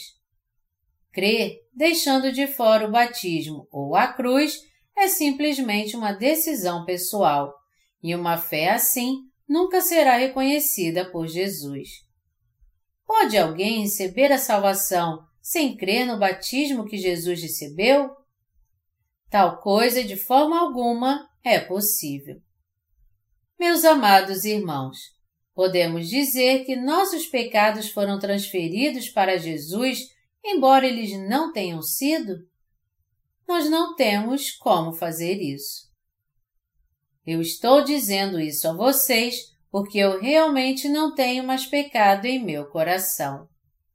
Se eu pudesse de fato receber a remissão de todos os meus pecados, crendo somente na cruz, sem o batismo de Jesus, por que eu falaria tanto do batismo e da cruz ao mesmo tempo? Se nós podemos receber a salvação de alguma maneira, crendo em qualquer coisa, porque eu tenho falado a vocês sobre os dois elementos, o batismo e da cruz. Seria difícil se apegar a um desses elementos, mesmo que eu falasse apenas de um deles para vocês. Então, quando eu digo que devemos crer em ambos, vocês têm que entender que não é porque eu estou insistindo nisso, mas porque é o que nos manda a palavra de Deus eu também já criei somente na cruz de Jesus por algum tempo em minha vida. Eu criei nesse único elemento por cerca de dez anos. Eu era capaz de falar aos outros sobre a cruz, mas eu era incapaz de compartilhar o batismo de Jesus. E eu mesmo permanecia um pecador diante de Deus. Mas depois que eu compreendi o batismo de Jesus, eu percebi que Deus tinha falado sobre o batismo ao longo de todo o Antigo Testamento e do Novo. Meu Deus! Eu fiquei chateado e cheio de remorso quando eu percebi que eu tinha compartilhado um falso evangelho até aquele momento. Então, eu coloquei minha cabeça no lugar. Se eu tivesse conhecido o evangelho da água e do Espírito mais cedo, para quantas pessoas eu poderia ter dado testemunho do verdadeiro Evangelho nesses dez anos. Mesmo assim, eu devo ser grato porque finalmente entendi a grande verdade do Evangelho da Água e do Espírito e posso compartilhá-la com os outros. Depois de nascer de novo, eu vivo compartilhando a palavra da verdade com coração alegre e com grande desejo. E sempre que meus irmãos têm problemas, eu os encorajo a orar por esses problemas. Mesmo que eu não possa orar muito por causa do meu corpo cansado, eu oro. Senhor Jesus, tu tens que suprir essas necessidades para nós. Por favor, supra nossas necessidades. Meus amados irmãos, há alguém que insiste em dizer que recebeu a remissão de todos os seus pecados sem antes crer no batismo que Jesus recebeu? Não há nenhuma pessoa assim, nenhuma sequer. Até mesmo o apóstolo Paulo afirma que recebeu a remissão de pecados pelo batismo que Jesus recebeu e que ele foi liberto da condenação pelos seus pecados pelo sangue derramado na cruz. Romanos 6, de 3 a 6 e Gálatas 3, 27. Pedro também disse, a qual, figurando o batismo, agora também vos salva, não sendo a remoção da imundícia da carne, mas a indagação de uma boa consciência para com Deus por meio da ressurreição de Jesus Cristo. 1 Pedro 3, 21. O apóstolo João também diz que ele recebeu a salvação pela água, pelo sangue e pelo Espírito Santo. 1 João 5, de 5 a 8. Ele também afirmava que a prova da remissão de pecados está na água, no sangue e no Espírito Santo. Por isso, nós temos que crer na nossa salvação dessa forma mesmo. Você crê dessa forma? Sim, eu tenho certeza que você crê. Meus amados irmãos, se sua fé foi inadequada até agora, vamos crer daqui para frente na palavra da água e do Espírito. Vamos crer no batismo de Jesus e no seu sangue derramado, como está escrito na palavra dada pelo nosso Senhor. Nosso Senhor livrou os pecadores de todos os seus pecados ao vir no corpo de um homem, recebendo o batismo e derramando seu sangue na cruz. Eu creio que Jesus libertou todos os pecadores pela água, pelo sangue e pelo Espírito Santo. Nós de fato temos que dar graças ao nosso Deus na nossa fé verdadeira. Aleluia!